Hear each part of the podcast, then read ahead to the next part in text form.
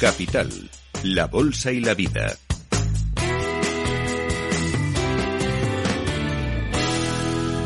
Vamos a hablar del valor de las marcas y vamos a hacerlo con alguien que lleva estudiando el valor de las marcas tiempo, tiene experiencia, tiene conocimiento y seguro que nos va a encantar la conversación con Ricardo Pérez, es responsable de marcas de marca Encantar. ¿Cómo estás, Ricardo? Buenos días y bienvenido. Pues bien, bien. Estoy, estoy bien. Un poco frío, un poco frío. El paseo hasta aquí, que está cerca de mi oficina, me ha hecho sentir el frío de la capital hoy, pero bien, bien. Bueno, bien. has despertado por el camino, así que estás más fresco, ¿no? Estoy fresquísimo, estoy fresquísimo, estoy fresquísimo. En el mundo de la marca española eh, se están produciendo cambios en cuanto al valor. Están entrando nuevos actores, veo, en, el, en vuestro ranking, ¿eh? Sí, entran, cada año entra una marca, dos. Y lo bueno, a mí la parte positiva es que son marcas tecnológicas, ¿no? Son, el año pasado entró eh, Globo, este año ha entrado Cabify. O sea que creo que nos viene bien como, como, como economía española, como marcas españolas que nos inversionan las mismas, ¿no? Eh, frescor, ¿no? Sabia nueva que creo que nos, no, la necesitamos como país, ¿eh? Necesitamos como país. Desde luego, aunque en la parte de arriba no hay muchos cambios, ¿no? Imagino, bueno, ahí seguirán Zara, ahí seguirá... Claro, en la parte de arriba Zara, hemos publicado el ranking en España cinco años y Zara siempre, siempre ha sido la marca que está ahí, la, la primera. Es la única marca que de hecho sobrevive en el ranking porque también sacamos un ranking de las marcas globales más valiosas a nivel mundial. Es la única marca que sobrevive de todas las... Es la única. Sí, en, su momento, cuando empezamos, 2008-2009, estaban los bancos, que con la crisis de 2008 desaparecieron del, del, mapa la banca española, estaba Santander y BVA. Luego también ha estado mucho tiempo Movistar, pero al final el empuje de las marcas de tecnología americanas, las marcas chinas, han hecho que cada vez sea más difícil entrar en los rankings y que nuestras marcas pierdan esa posición en los rankings mundiales. Lo que sí se ve es que ahora en las posiciones eh, hay bastante movimiento, es decir, suben y bajan porcentajes que son fuertes, ¿no? Zara es quinto año consecutivo en primera posición, pero veo que cae un 18%. Claro, es, es un ranking, a mí me gusta porque es un ranking dinámico, es decir, no es un ranking estático que siempre sean los, las mismas posiciones, los mismos valores. Esto demuestra también, bueno, pues que es un, es un ranking que se adapta a las realidades del mercado, es un ranking que también se adapta a lo que el consumidor piensa. ¿Y qué sucede con Zara y con la categoría del textil en general? Que está cuestionada, digámoslo así, ¿no? Es decir, sostenibilidad, eh, precio, fast fashion, todo eso al final, condiciones de trabajo, pues genera que mientras tu valor financiero puro y duro puede seguir más o menos sobreviviendo, también la parte del consumidor, pues la penaliza. Porque aquí, Ricardo, en la elaboración del valor de la marca se incluye valor tangible, aquello que se puede medir en libros, capitalización bursátil, por ejemplo, y el intangible. Claro, eso es lo que diferencia nuestro ranking del resto de, de, rankings, ¿no? Que tenemos esa parte del valor financiero, que es valoración que está disponible públicamente, cualquiera, tú o yo, podemos mirar lo que, lo que vale, y luego tenemos una parte, un multiplicador, digámoslo así, que es el, cómo el consumidor percibe la marca que creo que eso también es, es, fundamental, ¿no? Porque una marca puede tener mucho valor tangible, pero intangible es fundamental y cada vez, cada vez lo es más, cada vez lo es más porque el, lo tangible eh, pierde valor. Es decir, las grandes tecnológicas, yo siempre pongo la comparación de las grandes petroleras y demás, que tenían sus plataformas en el Mar del Norte, refinerías en Cartagena, todo eso. Ahora las tecnológicas, un Spotify, un, el propio Twitter, entre comillas, sobrevive con muchas menos infraestructuras, aunque las tiene, ¿eh? aunque las tiene. Pero es, es una diferencia, yo creo, también bastante grande, bastante grande. Cuando estamos en esa discusión y hablamos, por ejemplo, de las compañías más valiosas del mundo, Apple, sí. ¿el componente intangible es mayor que el tangible? Eh, te diría que sí, sí. seguro, seguro, seguro. Es mucho más, mucho más fuerte. Si a nosotros nos, nos mmm, consultan muchas marcas que quieren venderse y siempre me dicen, no, mira, cuando quiero vender, el inversor me dice que mi marca vale eh, 3, pero yo digo, no, que tengo mucho construido y mi marca vale 30. Pues eso es lo que nos gusta a nosotros también. ¿Cómo es, decir, de, ¿cómo es de científica, Ricardo, la medición de la in, del valor intangible de una marca? Me explico. ¿Hasta qué punto no es ilusionismo?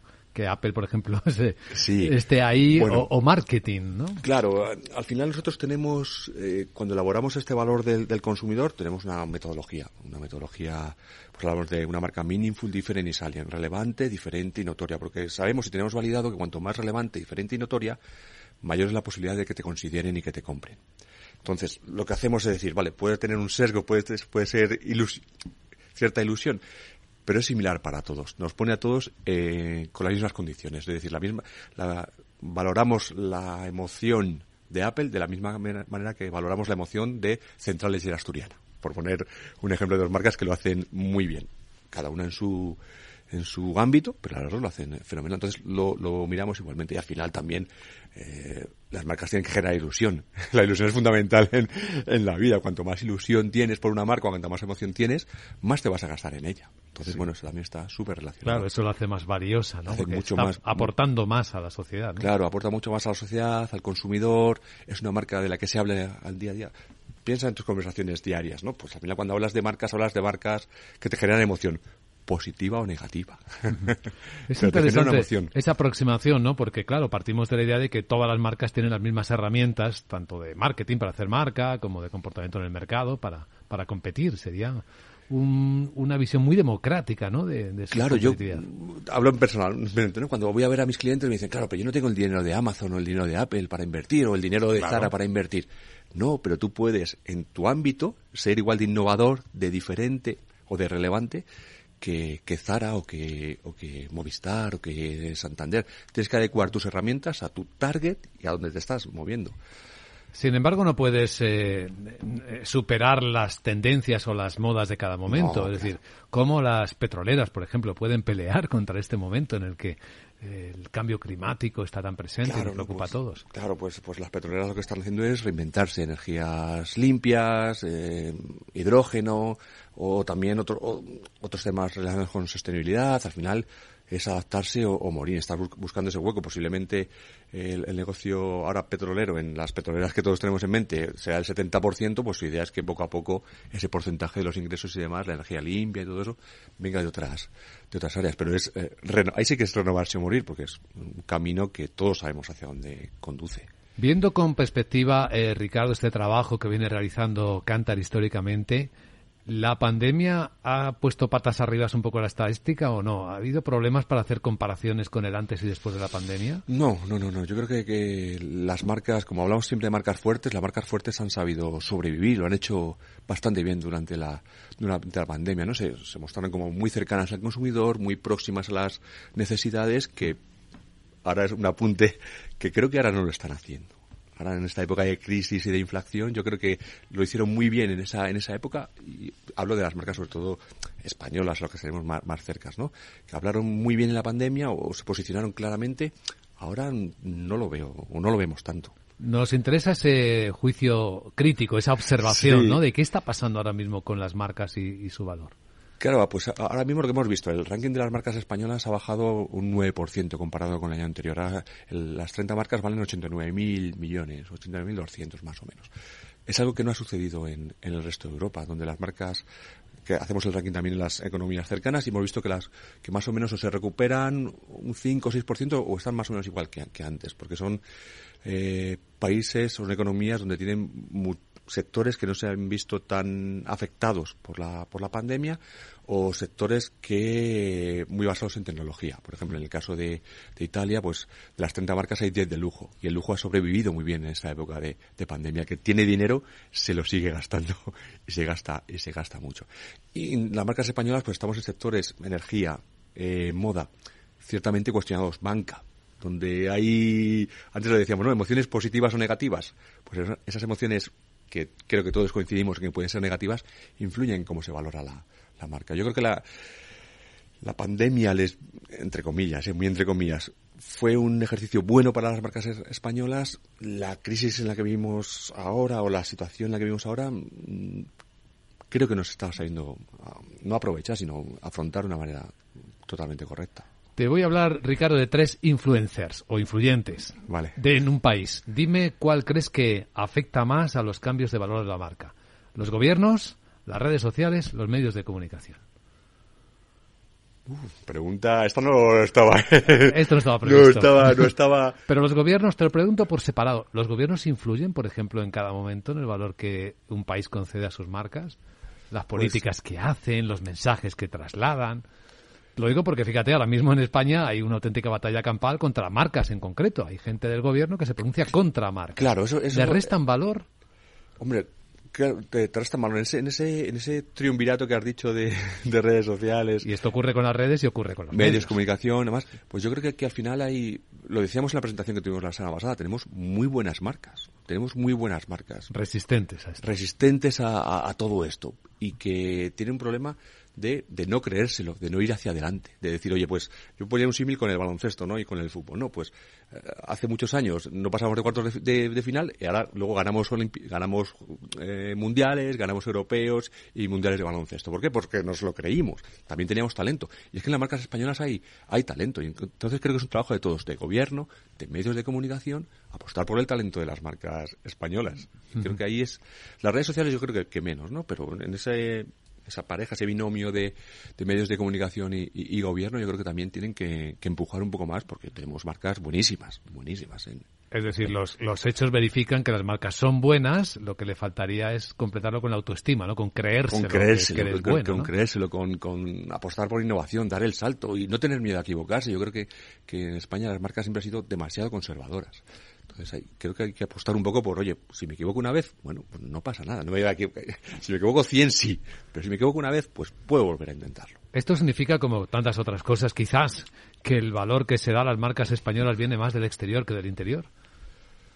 Mm, posiblemente, posiblemente. Igual que, que siempre se, se, tiende a valorar más lo de fuera que lo de, que lo de dentro, pues creo que nos sucede un poco igual, ¿no? Valoramos mucho más lo que hace un, por, por ir a siempre, una, una, sí. un Amazon, un Nike o cualquier tipo de marcas, que las que hacen las marcas españolas. Pero creo que también hay que decir que las marcas españolas, lo hemos comentado antes, deberían ir un, un paso más allá también para que también se, se, se valoren. ¿no? Uh -huh. una, decíamos al final de la presentación, es hora de ser valientes. Porque a mí me, me, gustó como, como cierre, ¿no? Tenemos que dar ese, ese paso, ir un poco más. Como Así, consejo compartido, ¿no? Para como las... consejo para todas las marcas. En, en, la en, la presentación que tuvimos la semana pasada estaban buena parte de las marcas premiadas y era el mensaje, no es un mensaje eh, pesimista, es un mensaje de optimismo. Oye, en estas situaciones hay que ser valientes, ¿sí? porque el triunfo es de los que se atreven, ¿no? Muchas veces suena frase de Mr. Wonderful, ¿no? Pero es así. El triunfo es al final de los que se van. ¿Qué es, ser, ¿qué es ser valiente o qué entiendes por ser valiente pues, en esto que estamos hablando? Pues ser valiente es una apuesta por innovar, es una apuesta por salir fuera de España, es una apuesta por eh, marcas ecosistema, es una, una, apuesta por salir del status quo eh, establecido. Que se, nos, que se, nos, conozca por algo más de lo que siempre se nos, se nos ha conocido. Porque ya solo con ser notorios eh, no es suficiente. Te pasa a ti, me pasa a mí. Así no podemos contar siempre la misma historia porque al final se cansan de nosotros. Es cierto, aunque Ricardo, tú lo contabas hace un instante. Ahora, mayor valentía que tener que reinventarse, hay pocas. Claro, hay, po hay poquísimas, hay poquísimas. Pero, pero yo creo que, que, que tenemos la capacidad como, como, país y como, y como marca de, de, de hacerlo. Si tú miras las 30 marcas más valiosas, todas tienen la capacidad de reinventarse y ir un paso, un paso más allá. Y, y muchas lo están haciendo. O sea, que no, no no es algo que sea complicado, pero, pero hay que hacerlo, hay que hacerlo, no vale solo con decirlo. Una gran observación. Pues Ricardo Pérez, responsable de marca de Cantar, gracias por esta conversación, por gracias compartir a, estas observaciones. A, a, a, vosotros, ya me he terminado de despertar entre el frío y la conversación, pues ya tengo un día hoy perfecto. un día feliz, muchas gracias Ricardo. Gracias a vosotros. Hasta luego. Capital, la bolsa y la vida.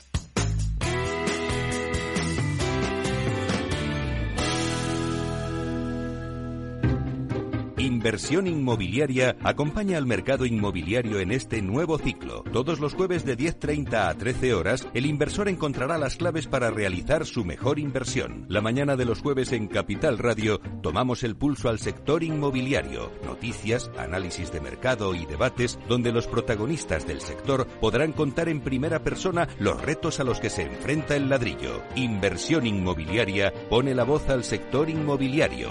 Aquí, en Capital Radio. Capital, la Bolsa y la Vida.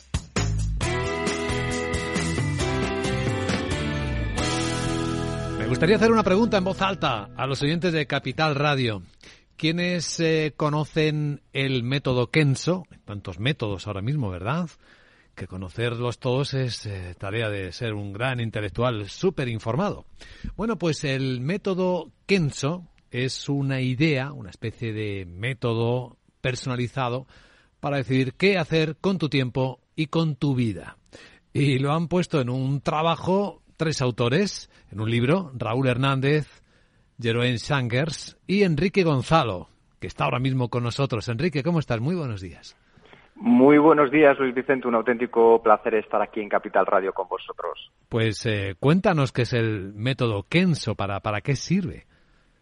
Pues el método Kenso, como tú muy bien decías, es todo el conocimiento que hemos acumulado durante estos años. Eh, actualmente somos el podcast número uno más escuchado en productividad personal. Y la idea, sobre todo, Luis Vicente, era poder ofrecer a todos esos cientos de miles de personas que nos escuchan en el podcast, con los que tenemos los talleres, algo que veíamos que estaba funcionando, porque después de muchos años trabajando en el mundo de la productividad, siempre había que adaptarse a una metodología, sin tener en cuenta cómo somos cada uno, que tú, Luis Vicente, eres de una manera, yo soy de otra manera. Entonces lo que hicimos fue girar las tornas y es enfocarnos primero en entender cómo somos y a partir de ahí saber qué hábitos, qué recursos, qué aplicaciones nos van a funcionar mejor dependiendo del estilo de persona que seamos. Y eso lo hemos plasmado en un libro que justo acaba de salir ahora al mercado. Así que la idea es saber conocerte a ti mismo, ¿no? Saber en qué eres bueno o buena y ahí pues eh, adaptarlo a tu forma de trabajar y eso te hace ser más feliz, ¿no? Esa es la ecuación. Efectivamente, Luis Vicente, por una cosa muy sencilla, y es que al final cuando las personas somos efectivas, es decir, cuando hacemos las cosas correctas en el momento correcto y de la manera correcta, liberamos lo que se conoce como las cuatro hormonas de la felicidad, la endorfina, la dopamina, la serotonina y la oxitocina. Entonces no es una frase marketingiana, que también un poco de ello tiene, sino un concepto científico que hay detrás, porque todos sabemos que cuando tachamos una tarea, cuando nos sentimos a gusto porque hemos completado un gran reto, cuando ayudamos a un compañero, una compañera, o cuando la vida a nivel personal nos va bien, nos sentimos más felices. Entonces es lo que buscamos con este método Kenso. Hmm. Bueno, tú has trabajado, ¿no? Si no me equivoco, como director de recursos humanos en, en multinacionales, así que esto toca con tu vocación más primigenia, ¿no? Por supuesto que sí, además siempre con ese eh, con esa visión de poder ayudar de verdad a las personas, es decir, de ponerlas en el centro. Yo trabajé en recursos humanos dentro de Hewlett Packard, después director para toda Europa, Medio Oriente y África de una de las biotecnológicas más importantes a nivel mundial y nos dábamos cuenta que cuando poníamos al empleado, a la persona en el centro de las decisiones, de las políticas, cuando nos adaptamos nosotros a ellos, obteníamos mejores resultados. En España aparecimos en el Base Place to Work, España fue el país dentro de la empresa que más creció y nos dábamos cuenta que era por seguir el foco y ponerlo en la persona. La primera pregunta con la que todo empezaría, y estoy leyendo el prólogo de, bueno, y vuestro libro de efectividad Kenso, empieza por preguntarse uno a sí mismo, ¿por qué hago lo que hago? Sí, sí, sí, porque fíjate que actualmente vivimos una sociedad, Luis Vicente, que nos lleva a terminar cosas. Y yo creo que no hay nada más ineficiente, y todos lo hemos sentido, que hacer las cosas incorrectas, es decir, terminar las cosas incorrectas. Entonces, levantarte por la mañana y esa pregunta de saber para qué me he levantado hoy, tenerlo claro, saber cuál es, si solo pudiera hacer una cosa de verdad bien hecha hoy, tener claro cuál sería, pues muchas veces no nos damos ni esos tres minutos para poder pensarlo y organizar nuestro día. Y por eso efectivamente es una gran pregunta con la que podemos comenzar cada uno de nosotros nuestros días.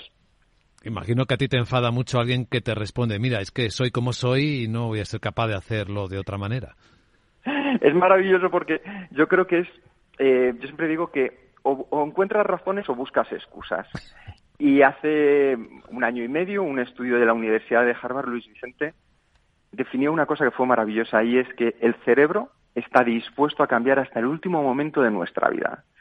Con lo cual, si nosotros hacemos lo que hacemos y decimos, no, es que yo he hecho así esto toda la vida, pues entonces no te sorprendas de obtener los mismos resultados toda la vida. Ahora, si de verdad tú quieres cambiar, tu cerebro te va a ayudar porque está diseñado para poder hacerlo. Con lo cual, quitémonos esa excusa y demos esos pasos, como decía antes Ricardo Pérez, para ser valientes, para atrevernos, para llevar hacia adelante y acercarnos más a la persona que queremos ser, tanto a nivel personal como a nivel profesional. Hmm. Veo que estabas escuchando a Ricardo, nuestro interior, anterior invitado. El libro lo habéis dividido en cuatro partes, efectividad Kenso, autoconocimiento, que es de lo que estábamos hablando, propósito, acción y el futuro, claro, el futuro de tu nuevo yo. Hmm. Identificar el propósito quizás aquí es lo más importante, ¿no? Porque es lo que puede movernos. Justamente, justamente porque si nosotros no tenemos un propósito, es decir, esa respuesta a un para qué hago lo que hago, hacia dónde me dirijo, alguien lo va a decidir por ti, la sociedad lo va a decidir por ti. Entonces, cuando uno tiene una visión, ya sabe hacia dónde se va dirigiendo. Y no importa si lo tienes muy claro o no. Esto yo siempre me gusta utilizar la metáfora del túnel. Tú al final, si al fondo ves una luz, dices, por allí está la salida. Bueno, pues poco a poco, según vayas avanzando en esa dirección, cada vez lo vas a ir viendo más claro. Esto es cuestión de sembrar nuestro propósito, de diseñarlo, de descubrirlo y de ir dando pasos en esa dirección, porque de lo contrario, por mucho que terminemos tareas, por mucho que hagamos cosas, pues estaremos caminando en círculos. Claro. Y luego está la acción, y esto te obliga, ¿no? A actuar, a tener plan, saber qué quieres hacer y hacerlo, no, solo pensarlo. Efectivamente, porque al final están las personas que quieren cambiar y las personas que cambian. Porque querer cambiar ya lo tenemos, simplemente con quererlo ya lo hemos conseguido. Pero cambiar se compromete a hacer, a dar determinados pasos en una dirección que es la que veíamos antes del propósito, y para ello nosotros lo que hacemos en el libro es recoger una serie de hábitos sencillos, porque al final no hay nada que sea extraordinariamente complejo. Simplemente es cuando tú vas apalancando, Luis Vicente, una serie de hábitos, es cuando consigues que los puedas llevar a la acción, que todos ellos vayan sumando de manera exponencial y acercarte a los retos y objetivos que te has marcado en tu vida. Es evidente cómo en este libro está plasmada una parte importante de tu vocación, de ayudar a las personas a mejorar tu época como director de recursos humanos, pero también se nota la parte de emprendedor, ¿eh? Sí, sí, sí, desde luego, porque me gusta, a mí me gusta decir que yo cuento lo que he vivido, en el sentido de decir, yo estaba ahí, yo estaba en situaciones en las que mi calendario parecía un Tetris, pensaba que podía llegar absolutamente a todo, siempre decía que sí, jamás me ibas a ver diciendo que no, y todo te pasa una factura al final de todo esto. Y lo he visto tanto en la época en la que he trabajado a nivel empresa privada como en las diferentes aventuras en las que he estado emprendiendo a lo largo de mi vida. ¿Tienes eh, una especie de conclusión final o de, no sé, de idea inspiradora que es para ti la más importante y que podría resumir por qué haces lo que haces? Sí, yo creo que es el darnos cuenta que la felicidad, Luis Vicente, es una cuestión que difiere de cada persona, pero que la felicidad es un concepto al final que se acerca a una frase muy sencilla y es hacer pequeñas cosas cada día que te acerquen a tu propósito. Es decir, si el tuyo es ir a recoger a tus hijos, oye, pues no le digas que sí a ese compañero que viene siempre te dice que si tienes 15 minutitos más, que luego sabes que es una hora. No, no. Coge, dile no y a cambio estarás yendo a recoger a tus hijos. Que lo tuyo es coger y aprender un nuevo hobby, salir a pasear con tu perro, hacer deporte, tener mayor salud, sea cual sea, es da pequeños pasos cada día. No pasos gigantes, no grandísimas cosas que luego es muy difícil de llevar a la realidad, sino un pequeño paso, planteate cuál podría ser ese pequeño paso que puedes dar hoy que te acerque hacia tu propósito. Nos gusta mucho porque es muy práctico. Pues Enrique Gonzalo, uno de los autores de Efectividad Kenso, el libro que estamos comentando ahora mismo en Capital Radio. Gracias por compartir esta visión y este trabajo en nuestra emisora y mucha suerte. Muchísimas gracias, Luis Vicente, y a todos os esperamos en el podcast de Kenso con el libro de Kenso. Ha sido un auténtico placer y gracias por todo, Luis Vicente. Un abrazo, Enrique. Hasta luego. Capital, la Bolsa y la Vida.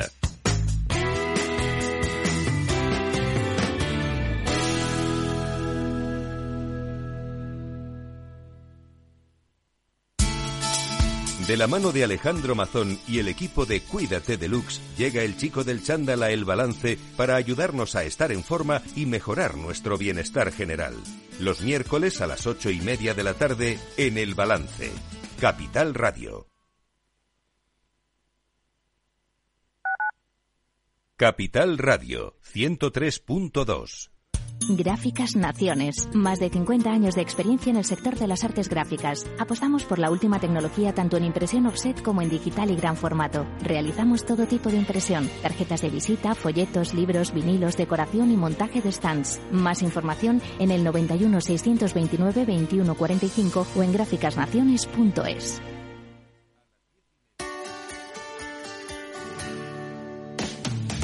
Todos los viernes a la una de la tarde en Capital Radio tienes una cita con Humanos en la Oficina, el programa de radio más divertido y de mayor influencia en el mundo del capital humano, donde las empresas y organizaciones dan voz al talento que trabaja día a día en la oficina. Un formato pionero creado por el galardonado speaker internacional Miguel Ángel Pérez Laguna.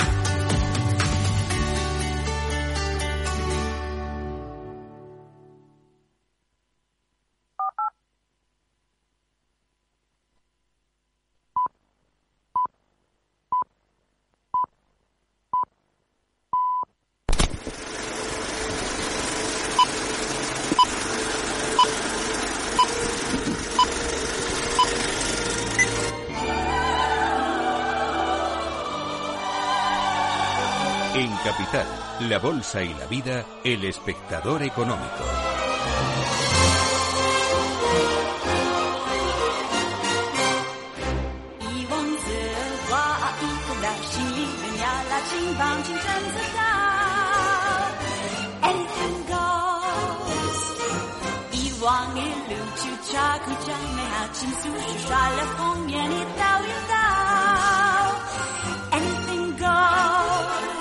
Bien, pues vámonos al cine a aprender economía. En el espectador económico lo hacemos habitualmente con el profesor de IE Business School, Guillermo de Aro. Hola Guillermo, ¿cómo estás? Buenos días. Muy bien, Luis B, un placer aquí un día más. Vengo con mucha garra. Sí, con mucha garra.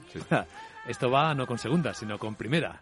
Ponte fresquito, porque vamos a disfrutar de la película que hoy plantea Guillermo para aprender algunas lecciones de economía. Es una producción, múltiple producción, hay muchas productoras ahí implicadas, pero sobre todo un productor, que quizás aquí sea el de referencia, que es LeBron James, y una distribuidora que es Netflix, que es la que seguramente ha permitido a la gente ver la película que hoy traemos al espectador económico, que es Garra.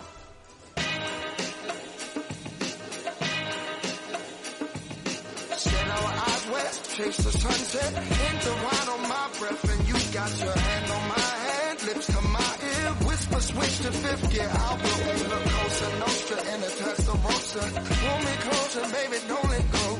Get away from where we came from.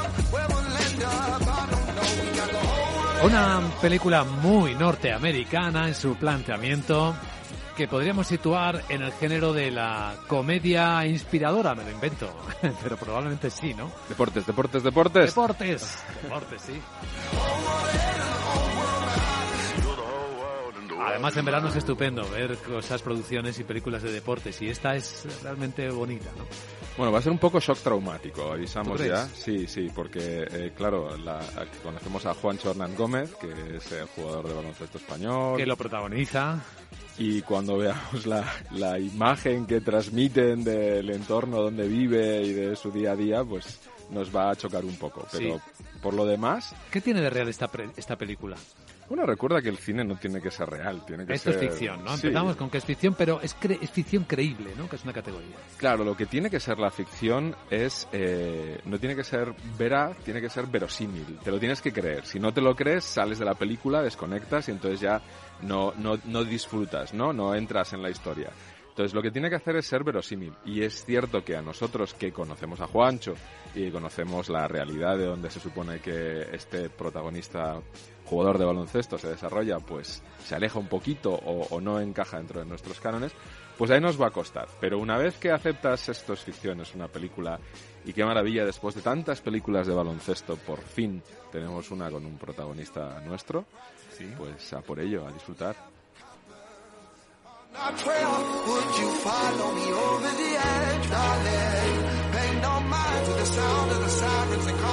Bueno, sí, la película va de baloncesto, pero fundamentalmente va de cazatalentos. Es la historia, sí, de un jugador que encarna Juancho, muy bien, por cierto.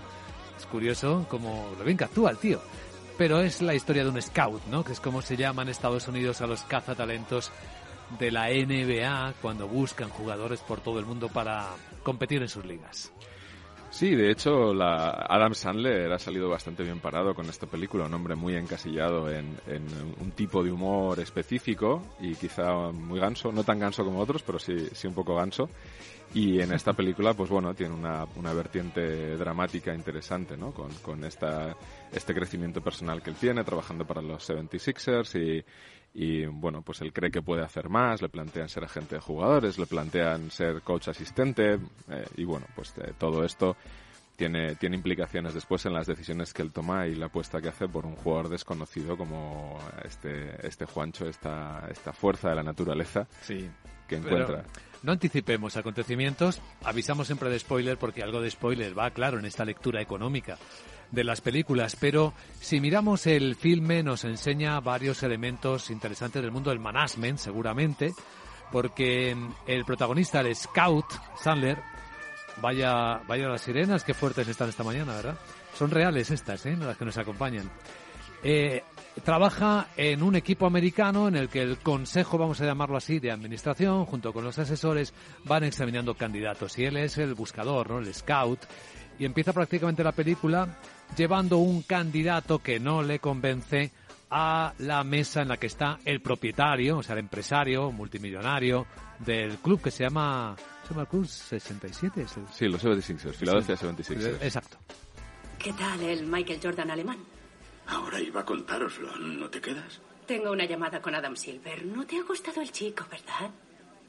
Ay, coño. Suerte, Sugarman. No te vayas.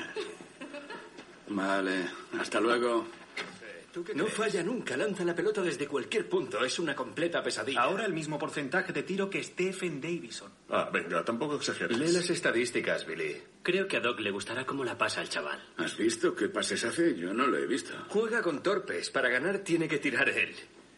Con nosotros se adaptará. Hemos hecho los cálculos. Dentro de tres años puede ser un all-star. Red, ¿quieres ganar ahora o dentro de tres años? ¿Queremos ganar ahora? Claro. Ofensivamente el tío es un crack, pero dudo que. ¿Qué pegas le va a poner, Stanley? Merlín va a perder un montón. Hubo tres partidos que el tío no jugó y ganaron. Les va mejor cuando está en el banquillo. ¿Habéis visto las estadísticas que os envié? Aquí las tengo todas, están. Gracias. En Alemania todos dicen que este tío va a ser el próximo Dirk. Dirk vivía en el gimnasio. Este ni lo pisa. Este sabe defender las cinco posiciones. Físicamente tiene la capacidad, pero luego se aburre. En dos meses he ido cuatro veces a Alemania y en tres no le he visto esforzarse. Llega tarde a las rotaciones. Siempre se queja a los árbitros y a los compañeros. Le importa y por eso se queja. Quiere ganar. Todos hemos visto el vídeo. ¿El recopilatorio que ha hecho su madre? Qué buena esta sesión de trabajo porque pone de manifiesto, claro, cómo se selecciona el talento, cómo se hacen los cálculos y los tiempos en los que esa, ese fichaje puede o no ser productivo. De hecho, aquí no hacen ningún cálculo económico, pero ellos los tienen, igual que hay empresas grandes como Google o empresas tecnológicas, consultoras, que tienen una estimación perfecta de lo que les cuesta un candidato. O sea, saben cuando nosotros contratamos a un candidato, durante seis meses no va a ser productivo, hasta que aprende cultura, hasta que aprende los mecanismos internos, etcétera. Entonces hacen esos cálculos de, de, eh, cuánto tengo que invertir en la selección, cuánto me va a suponer, si lo pierdo, si está conmigo tanto tiempo, etcétera. Y aquí esta gente, pues estamos hablando de millones, ¿no? El sistema que tienen en la NBA es un sistema con un, con un eh, ingresos de, de la liga que reparten con, con el, con el con, con una métrica en la cual hay un porcentaje de ingresos que se tienen que repartir en salarios de los jugadores y que no se puede estar por debajo de un porcentaje y que si se supera un porcentaje pues se paga una serie de impuestos de lujos. No, no es un, un salary cap duro como el que tiene la, la NFL, el fútbol americano, que ese sí que es inviolable. Es una primera lección interesante de nuestro mundo porque, claro, ven a las personas, a los candidatos, como eh, activos de inversión. Se invierte en ellos, se interactúa con ellos para subir su valor. Y claro, se arriesga con ellos porque si luego no sale como se había calculado, mm, pues se encaja. De hecho, aparte del análisis eh, cuantitativo y cualitativo, porque la pelea que tienen en esta escena es por los aspectos cualitativos, ¿no? que muchas veces son los más importantes. Tú puedes tener unas grandes cualidades físicas, pero al final la parte mental, y, y esto será parte importante del desarrollo de la película. Hasta aquí puedo contar. Sí, señor.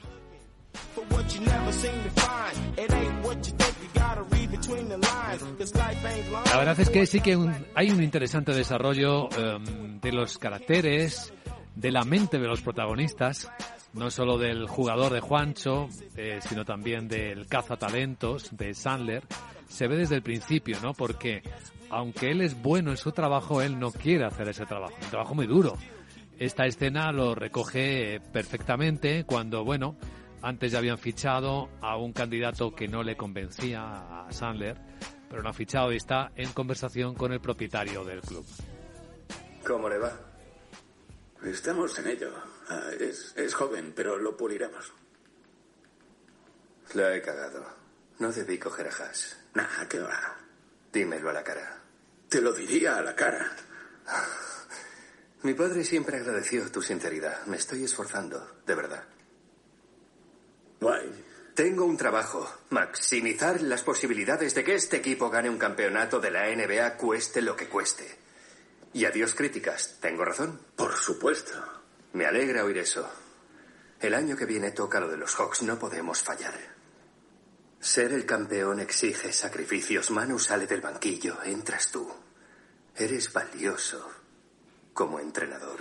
Eres indispensable como scout. No quiero seguir de scout. Nunca he querido ser scout. No te lo estoy pidiendo. Sabes que llevo nueve años sin estar en casa para el cumpleaños de mi hija.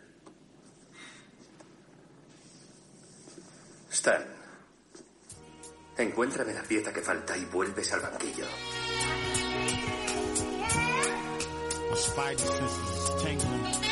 Ay, esta historia sonará seguro a muchos profesionales que les habrá ocurrido en su vida en algún momento. Pero claro, la empresa y los directivos marcan el objetivo de maximizar las probabilidades y hay que contar con el talento que tienes dentro, aunque no le guste al talento hacer ese trabajo. Aquí hay varios, varios aspectos muy interesantes ¿no? en esta conversación. En primer lugar, eh, bueno, pues el hijo sustituye al padre porque el padre fallece, un poco lo que pasó pues en los Lakers con la muerte del, del padre, Bash padre, que estaba ahí controlando todo y de repente pues ha entrado su, su hija tras una pelea con el hermano durante un tiempo. Siguiente generación y el impacto que tiene en el proceso de creación de cultura y de toma de decisiones. Eh, segundo problema que comentan aquí, bueno, pues eh, en el baloncesto, pero como muchos otros trabajos, al final, pues hay gente que cuando uno se divierte en otros trabajan, hay eh, actividades esenciales que no ganan los millones o el dinero que gana esta gente que está trabajando en días señalados o está protegiendo en determinadas horas.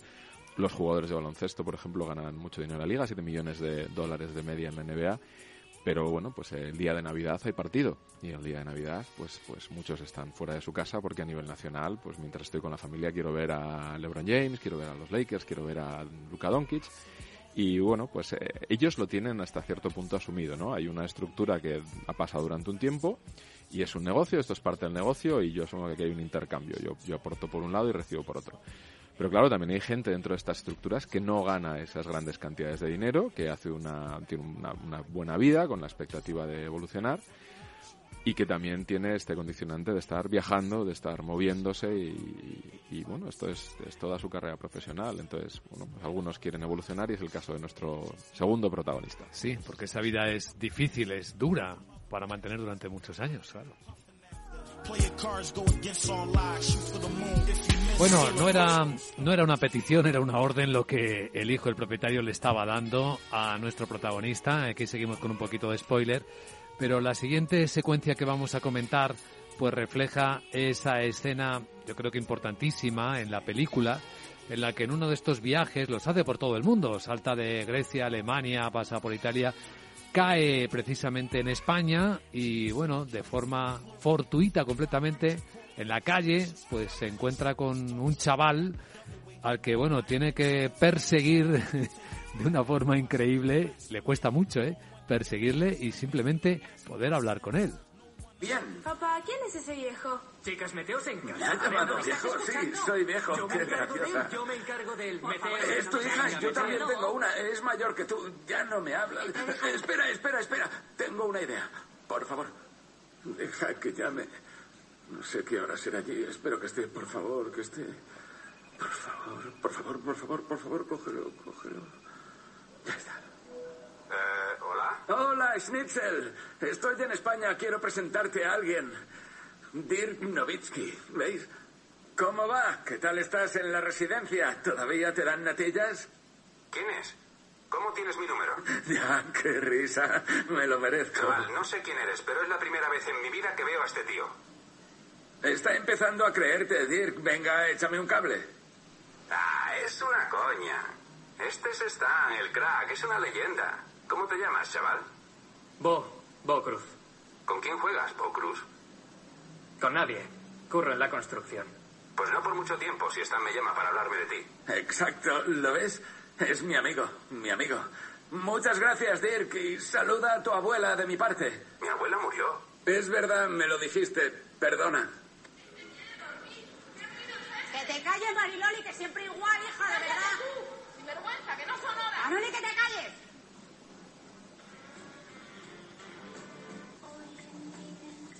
Hay 450 jugadores de la NBA y otros 100 esperando a que los llamen. Mi trabajo es conocer a los grandes jugones del mundo. Soy un crack en lo mío. No me suenas de nada. Venga, cuéntame tu historia desde el principio. De bebé era muy fuerte. Mamá, no. Tranquilo, he dicho desde el principio. Continúe. Eh, era un encanto de niño. Con 10 años, el entrenador del gimnasio dijo que se dedicara al baloncesto. Pero los equipos del club querían que fuese futbolista. El entrenador fue listo. El fútbol es lo peor. Pero en el baloncesto jugaba con los niños mayores, aunque él era el pequeño. Con las manos gigantes. Se reían de él. La, la película del marcianito y el niño. Eh, uy. Mi casa. E.T. Sí. Unos niños crueles. Pero es que. Es que parecía un marciano. Seguro. Juega todos los días.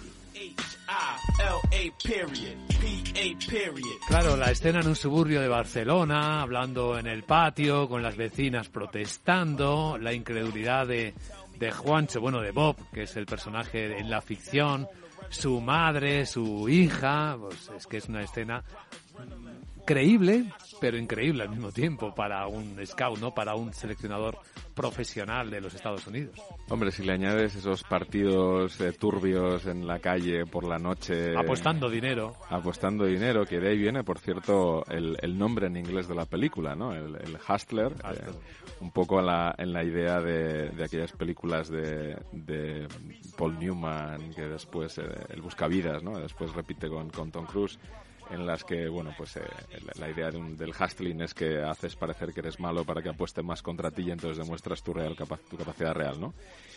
Pero sí, este, esta es la parte que decía que es un pequeño shock cultural y que te puede sacar un poco de la película, te la tienes que tomar con, con cierta gracia. Sí. Y a partir de ahí, pues avanza un poco hasta todo este proceso de descubrir diamantes en bruto. Ha habido películas de este estilo a lo largo de la historia. Hay una eh, relativamente antigua de Kevin Bacon en el que también va a África y eh, descubre a un gran jugador, lo que podría ser Olajuwon, intenta convencerle de marcharse de África, ir a Estados Unidos a jugar.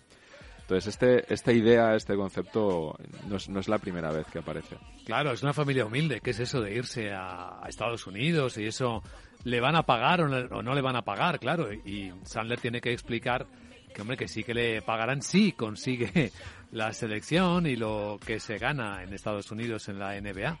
Contrato para la NBA, sea cual sea, es el máximo, ¿no?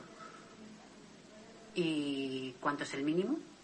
El salario mínimo de la NBA son 900 mil dólares. Mira que está enfermo. Genial. Por la mañana te mando los detalles. Ha sido un placer. Bob Crook. Bob Cruz, el contrato mínimo entonces en la NBA son 900 mil dólares anuales. Hombre, como decíamos antes, eh, ellos tienen un mínimo que gastar. De hecho, fue un caso sonado la salida de Deck, el Tortuga, el año pasado del Real Madrid en un momento muy crítico de la temporada, porque de repente Oklahoma se encontró con que se gastaba 4 millones de dólares o los perdía. Entonces, entre los scouts tenían a, a este jugador que lo estaba haciendo muy bien en Madrid y en Europa y le hicieron una oferta y se marchó directamente porque tenía que firmar antes de la época límite. Al final el Tortuga no pasó positivamente por Oklahoma, eh, diferentes problemas, el idioma, la adaptación, eh, el puesto, bueno, pues es complicado triunfar, es complicado incluso eh, ser un jugador con, con cierta regularidad ahí, le está pasando Usman Garuba también en los Rockets.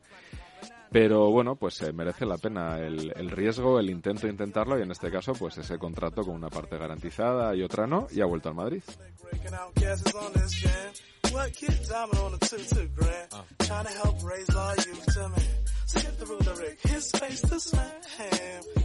Bueno, pero no queremos dar una impresión falsa de que es una película lineal, típica de una tarde de verano, sino que en realidad es una película de obstáculos, porque toda la trama está precisamente atravesada por obstáculos que a veces les cuesta sortear a los protagonistas, hasta el punto que los obstáculos que se les van presentando muestran cómo en el mundo de los negocios y la inversión a veces lo que funciona es el pensamiento lateral.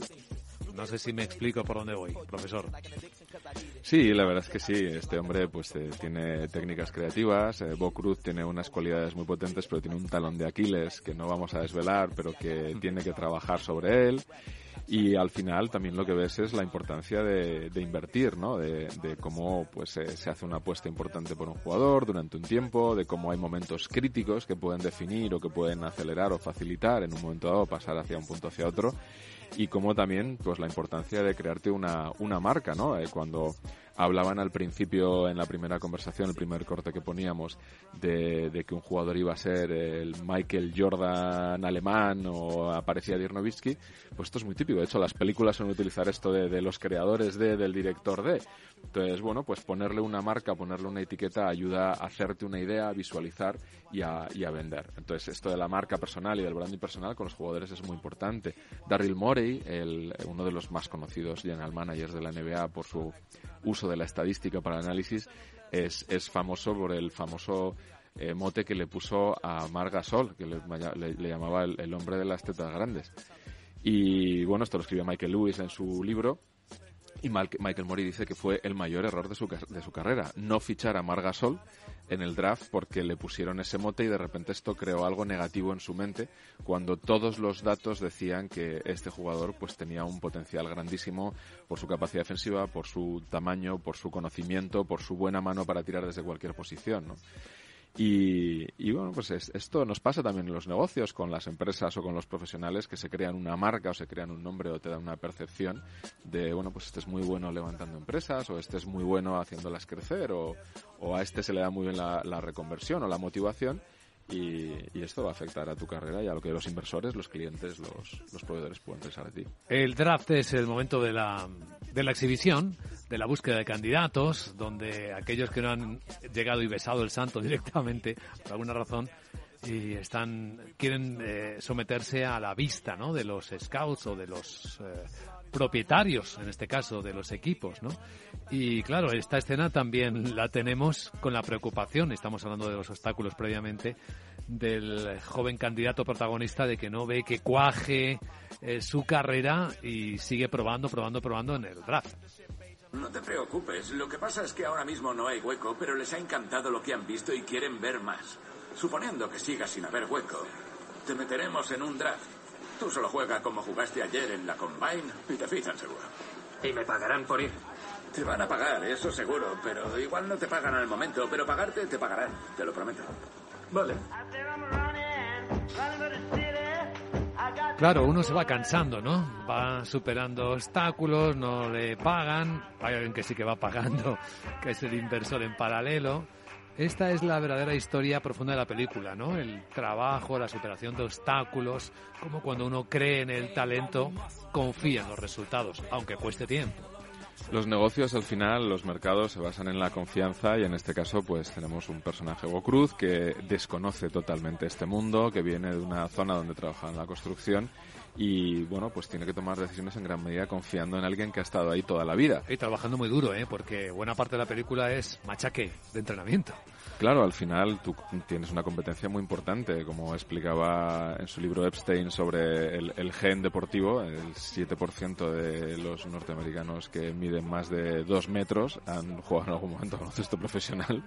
Entonces, en cuanto, en cuanto te encuentras en determinados entornos, en las ligas mayores, en la Champions League, pues eh, compites con gente que, que, además lleva viviendo esa cultura y preparándose durante mucho tiempo. Entonces, ese trabajo es innegable, ¿no? Es, es la base. Hace años, hace unas décadas, tú podías ser un jugador de fútbol profesional sin saber por qué era redonda, si tenías fondo físico, hoy es al revés. Hoy si no tienes fondo físico no te puedes plantear ni siquiera competir. Luego ya dependerá de tu capacidad táctica o técnica, pero el fondo físico es, es mínimo porque ahora todo el mundo lo tiene, hasta los clubes ingleses que ya han dejado las hamburguesas y, y la cerveza. Entonces el trabajo de Juancho para, perdón, de Bo Cruz para intentar llegar, pues es imprescindible y también ayuda a no pensar demasiado en, los otros detalles que bueno, sí que poco a poco se van acumulando, ya veíamos en este corte que empieza a ver cada vez más complicado que le contraten el dinero y esa, esa Arcadia que le habían prometido y que empieza a ver que, que peligra. De nuevo, la gran reflexión, y en este caso del espectador económico con esta película que estamos comentando, Garra, tiene que ver con esa idea del éxito. ¿Cómo se consigue el éxito en los negocios, en la vida? ¿Cuáles son los componentes esenciales de ese éxito? ¿Hasta qué punto el talento natural o la suerte son determinantes? ¿Hasta qué punto lo es también el contexto favorable que te permite alcanzarlo? ¿Son esos los componentes verdaderamente determinantes o hay alguno mucho más importante que ellos? Bueno, aquí hay algo muy importante que ya lo decían los, los filósofos estoicos hace más de dos mil años. Eh, ya sabes que la filosofía estoica últimamente me interesa. Sí. Y, bueno, pues eh, lo primero es que el éxito está relacionado con, con alcanzar nuestros objetivos. Y aquí el problema es tener claro los objetivos, tener claro tu propósito vital. Cuando no lo tienes claro, pues es cuando tienes esos bandazos, esos momentos de, de, tensión, de estrés. Y es cierto también que no es sencillo tener claro qué es lo que quieres en la vida, requiere un proceso. Como en esta secuencia que nos va a servir perfecta de colofón, en la que efectivamente eh, Bob Cruz está hundido porque no le ha salido bien uno de los obstáculos. Yo amo este deporte y vivo para este deporte. Y hay mil tíos en la calle esperando que están obsesionados con este deporte. La obsesión siempre gana el talento. Tú tienes todo el talento del mundo, pero ¿estás obsesionado? ¿Es esto en lo único que piensas? La verdad es que juegas contra ti mismo. Cuando sales a la cancha, en lo único que tienes que pensar es en que eres mejor. Me da igual que juegue Lebron. Así que te lo vuelvo a preguntar. ¿Amas este deporte? La obsesión vence al talento. Profesor. Bueno, había una frase del de emperador Napoleón que decía que la motivación es una diferencia en fuerzas de 3 a 1. Y efectivamente, a igualdad de, de conocimiento, a igualdad de, de capacidad física, eh, pues aquel que está obsesionado, aquel que dedica todo el tiempo, aquel que está dispuesto a, a todo, pues va a tener una ventaja diferencial evidentemente si yo intento pelear contra Juancho Hernán Gómez en una cancha, por más que esté más obsesionado que él, no va a funcionar. Hoy Garra en el espectador económico con Guillermo de Aro. Hasta la próxima peli, profesor. Un placer, Luis, como siempre.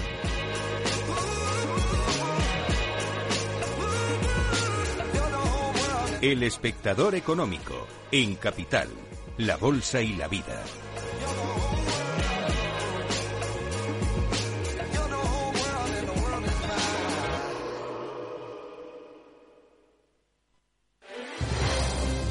Si quieres entender mejor todo lo que rodea a nuestro sector alimentario, tienes una cita en La Trilla. Un gran equipo de especialistas te acercará a la actualidad económica y política desde el campo hasta la mesa.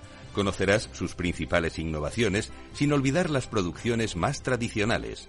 Los sábados de 8 a 9 de la mañana con Juan Quintana, La Trilla de Capital Radio.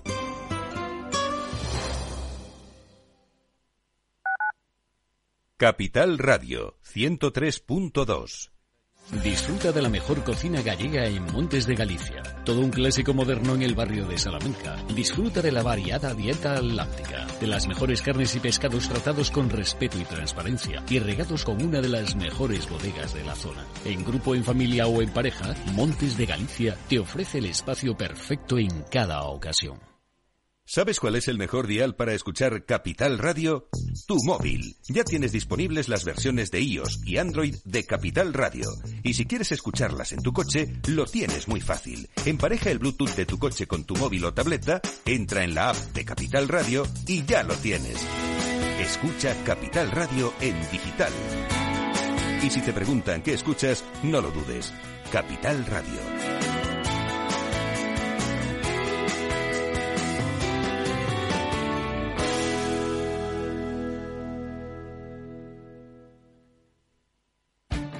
Esto te estás perdiendo si no escuchas a Rocío Arbiza en Mercado Abierto.